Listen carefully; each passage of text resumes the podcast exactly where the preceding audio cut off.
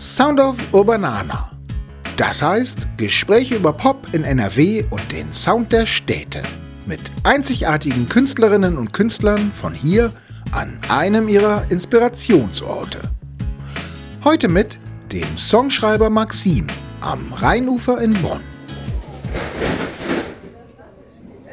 Nächster Halt. Fische nicht. Die Straßenbahn rumpelt an kleinen Städtchen wie Fischenich, Brühl und Roosdorf vorbei. Nach 50 Minuten Geschaukel umsteigen. Vom Bonner Hauptbahnhof geht es über den Rhein bis zur Endstation Oberkassel. Ein kurzer Spaziergang und dann sitze ich auf einer Bank irgendwo im Nirgendwo. Den Blick auf den Rheinfluss. Auf der gegenüberliegenden Uferseite sehe ich die Rheinaue und dahinter ahnt man den ehemaligen Regierungsbezirk. Als Bonn noch die deutsche Hauptstadt war, wurde hier, genau hier, wo ich jetzt sitze, Weltpolitik gemacht. In dem direkt am Ufer gelegenen Café Bundeshäuschen. Dorthin zog es die Abgeordneten in der Sitzungspause, um bei Kaffee und Kuchen über die Weltlage zu sprechen. Hier um die Ecke ist der Songschreiber Maxim aufgewachsen. Sein 2020 erschienenes Album Grüne Papageien hat mich durch den langen Corona-Winter getragen. Es ist ein zwischen Folk, Hip-Hop und französischem Chanson pendelndes Meisterwerk. Hier in Rheinnähe ist es entstanden. Denn dieser Fleck Erde ist, trotz einigen Jahren in Köln, Maxims Hood. In Bonn, Siegburg, Königswinter ist er groß geworden. Aber wie ist es möglich, von hier aus eine Karriere als Songschreiber zu starten? Zu einem Zeitpunkt, als Berlin zur neuen Hauptstadt wird und Bonn in einen Dornröschenschlaf versinkt. Maxim nähert sich mit gelb gefärbten Haaren und Schirmmütze und während im Hintergrund der Rhein fließt und ein Frachtschiff gen Norden tuckert, ist das meine erste Frage. Wie ging es hier für ihn damals los? Dann muss ich ja eigentlich anfangen mit, äh, mit Reggae. Ich habe ja Musik angefangen mit dem Traum, äh, Reggae-Weltstar zu werden. Nein, also ich wollte äh, auf Deutsch Reggae machen und das gab es zu der Zeit eigentlich nicht so richtig. Da gab es Nosliv, der war ja auch in Köln, also beziehungsweise eigentlich Bonn auch anfangs und dann aber auch nach Köln gegangen. Da gab es Ronny Trettmann, heute äh, Trettmann halt. Und dann gab es irgendwie Seed, die aber auch jetzt nicht wirklich ja die haben ja auch immer so auf Englisch gesungen eigentlich, aber es gab auf jeden Fall sehr nicht so viel. So. Es war irgendwie neu und ähm, super cool und so. Da irgendwie drin zu sein, das kam daher, dass ich einen Austausch gemacht habe in die Karibik, Guadeloupe. Und dann habe ich mich da verliebt und musste da die ganze Zeit immer hinfliegen und so. Ich armer, als irgendwie 17-Jähriger oder sowas. Das war natürlich total toll, die Zeit. Und ähm, da ist es halt die Mucke, die man hört und mich hat das halt einfach infiziert dort. Eric Allen Wilson alias Nosliv, rückwärts für seinen bürgerlichen Nachnamen Wilson, wird Maxims Mentor. Noslivs Band, DUG, die unendlichen Gedichte, macht deutschsprachigen Reggae und Dancehall und zeigt Maxim, dass es hier in der Köln-Bonner Gegend eine Szene für seine Sounds gibt. Ja, merkwürdigerweise ging das ganz schnell. Lustig, also das war, ich kam dann zurück und ich hatte noch nie irgendwas gehört in deutscher Sprache und halt damit angefangen, irgendwie Reggae, also so Dancehall-Sachen halt zu machen. Erstmal Dancehall. Und zack, zack, äh, äh war das tatsächlich, gab es direkt die Verbindung zu Nosliv, der damals in der, in der Band DUG war. Und hier gab es so, ein, ähm, so eine Community, die hieß Radius Bonn Rhein-Sieg. Und da gab es halt DJs und Graffiti und Breakdance. Und ich habe vorher Breakdance gemacht und ich war da irgendwie immer mit drin. Deswegen gab es auch irgendwie einen Link zu DUG. Die unendlichen Gedichte hießen die.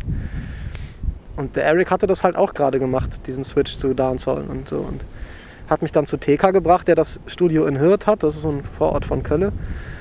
Und da bin ich hin und dann war, war das eigentlich schon, hatte sich das schon vollzogen. Vorher hatte ich mit so ein paar Jungs hier aus Siegburg, das ist so lange her und es war nur so eine kurze Zeit, ganz vergessen, wie die hießen.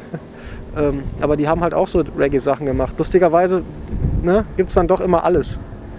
Man denkt so, das wäre halt gar nicht da. Köln ist zwar nur 20 Minuten mit dem Regionalzug entfernt, Maxim findet zunächst aber vor allem abseits der Großstadt Freiräume, um sich auszuprobieren. Als Breakdancer, aber zunehmend auch als Musiker, der seine eigenen Ideen entwickelt. In der Zeit, ich meine, da war ich 16 oder sowas bis bis, keine Ahnung, bis 18 oder so, ja.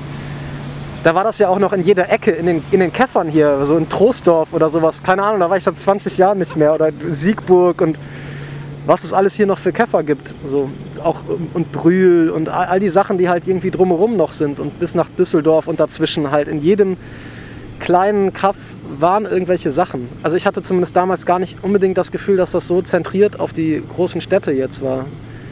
Unsere Gelegenheit war jetzt nicht irgendwie immer auf dem fettesten Ding da zu tanzen, sondern halt da, wo sich die Gelegenheit bot.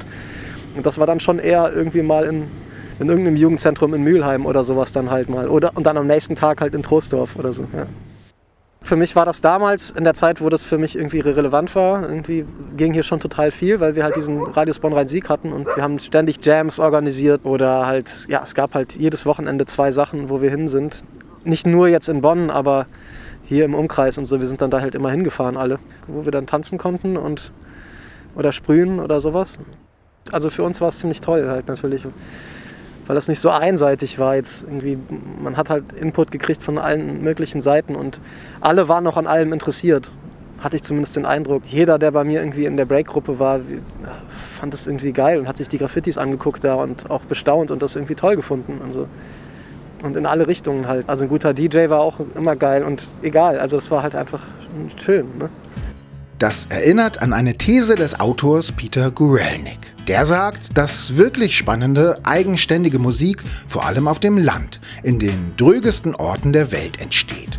Aus Langeweile und aus dem Bedürfnis heraus, aus dem Kaff in die große Stadt zu kommen. Dylan, Buddy Holly oder Springsteen sind Beispiele und in Deutschland Bernd Begemann aus Bad Salzuflen, Nena aus Hagen oder Thes Uhlmann aus Hemmoor in Niedersachsen.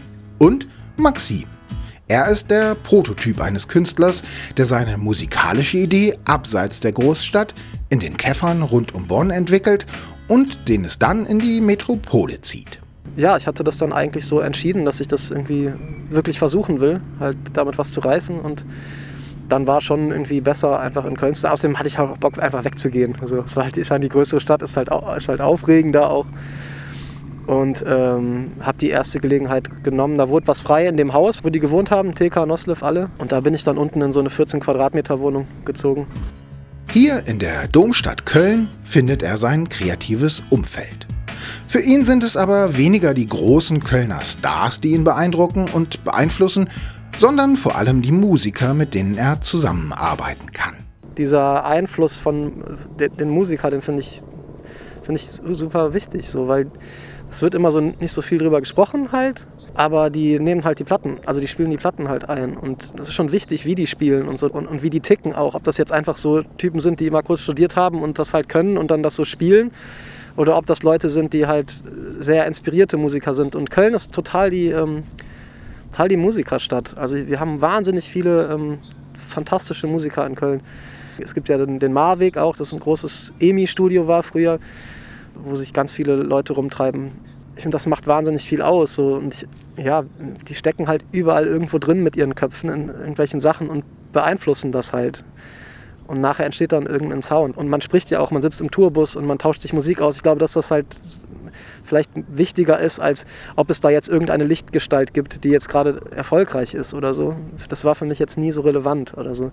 Zwei Lichtgestalten gibt es aber doch. Tillmann Otto alias Gentleman, dessen Reggae aus Deutschland Platz 1 in den Charts schafft, und das eng mit ihm verbundene Kölner Paupau Movement. Eines der international erfolgreichsten Soundsystems aus Deutschland in jamaikanischer Reggae-Dancehall-Tradition. Und beide sind in Köln permanent live zu erleben. Also für mich war natürlich der Club das Petit Prince auf dem, auf dem Ring. Ich habe keine Ahnung, wie geil das heutzutage ist, aber da hat Pau Pau aufgelegt. Das war, war ja ein Soundsystem mit Weltrang, wo ja auch also der Gentleman ja auch teilweise irgendwie da ähm, MC war bei denen und sowas. Und das war natürlich die Speerspitze. So.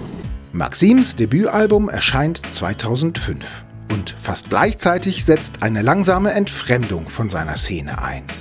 Schon mit seinem zweiten Album bewegt er sich stärker in Richtung Hip-Hop. Und mit seinem vierten Album Staub ist er bei einem Amalgam aus Beats, Gitarrenpop und internationalen Indie-Sounds angelangt. Reggae findet man auf diesem Album nicht mehr.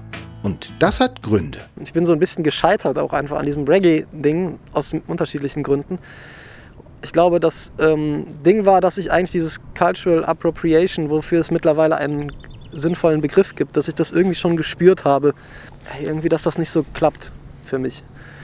Ähm, ich kann nur äh, sagen, dass ich ein schlechtes Bauchgefühl hatte und dass ich da irgendwie in der Szene rumlief und es da auch Leute gab, die dann angefangen haben, auf Deutsch zu singen mit homophoben Texten, weil sie dachten, das muss so sein, weil die Jamaika, äh, also in Jamaika das irgendwie ein Ding ist. So. Ich meine nur damit, dass ich irgendwie sehr inspiriert war von, diesen, von, von eher diesen spirituellen Sachen halt. Die habe ich mehr gefühlt und ich habe einfach keinen Weg gefunden, das jetzt zu übertragen, sondern das ging dann halt so langsam immer weiter davon weg und wurde immer mehr halt irgendwie so ein, also Lieder, die man an der Gitarre schreibt.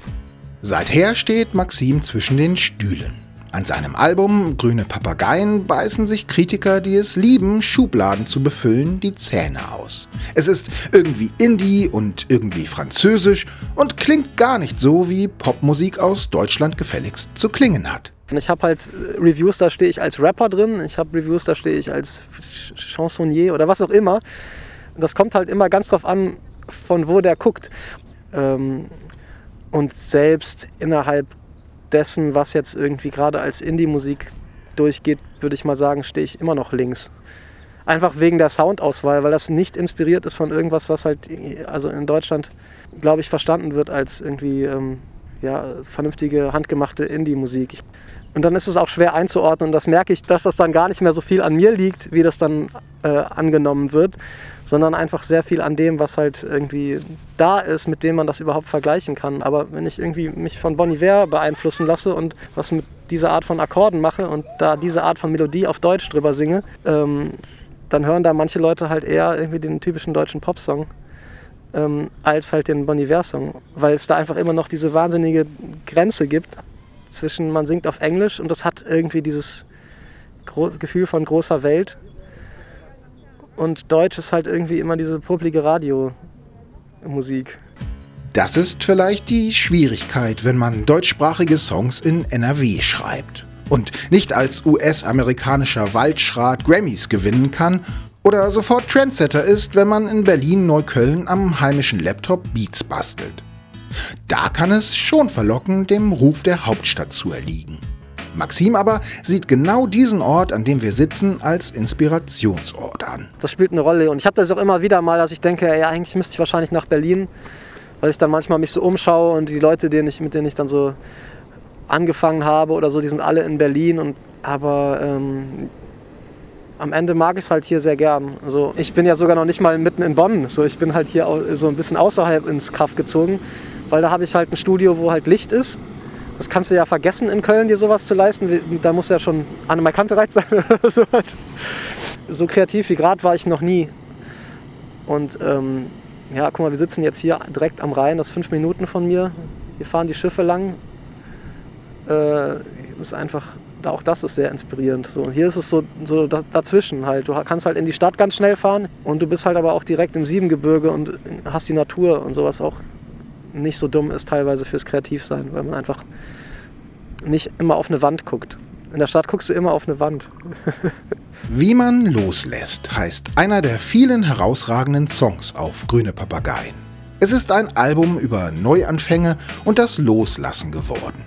Das Loslassen von Wunden und Verletzungen, von Wut und Trauer, von Besitztümern und Gewohnheiten und irgendwie auch von der Großstadt. Wir brechen auf, während im Hintergrund das Bundeshäuschen am Rhein den Terrassenbetrieb aufnimmt. Maxim begleitet mich noch ein Stück in Richtung der Straßenbahn zurück nach Köln und biegt dann in eine der kleinen Oberkasseler Gassen ab. Zurück in sein Häuschen zu seiner Tochter, der er seine Songs vorspielt, und zu seinem Studio mit Fenster, um Sounds und Songs zu erfinden, die nach der Zwischenwelt zwischen verrückter Metropole und frei atmender Natur klingen. Nächster Halt, Bonn Hauptbahnhof. Next stop, Station. Diese Fahrt endet dort.